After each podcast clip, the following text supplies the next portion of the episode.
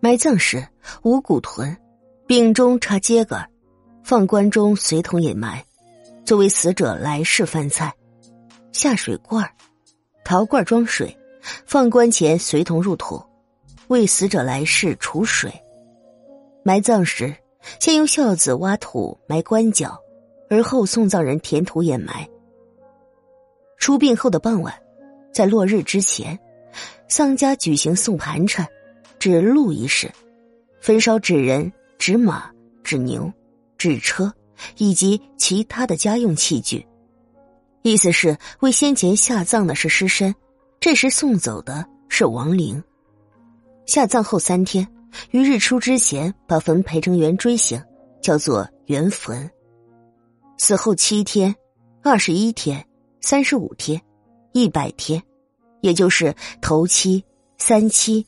五七、百日、一二三周年日，家人到坟前举哀、烧纸、祭奠。以后每逢清明节和春节前，到坟地烧纸。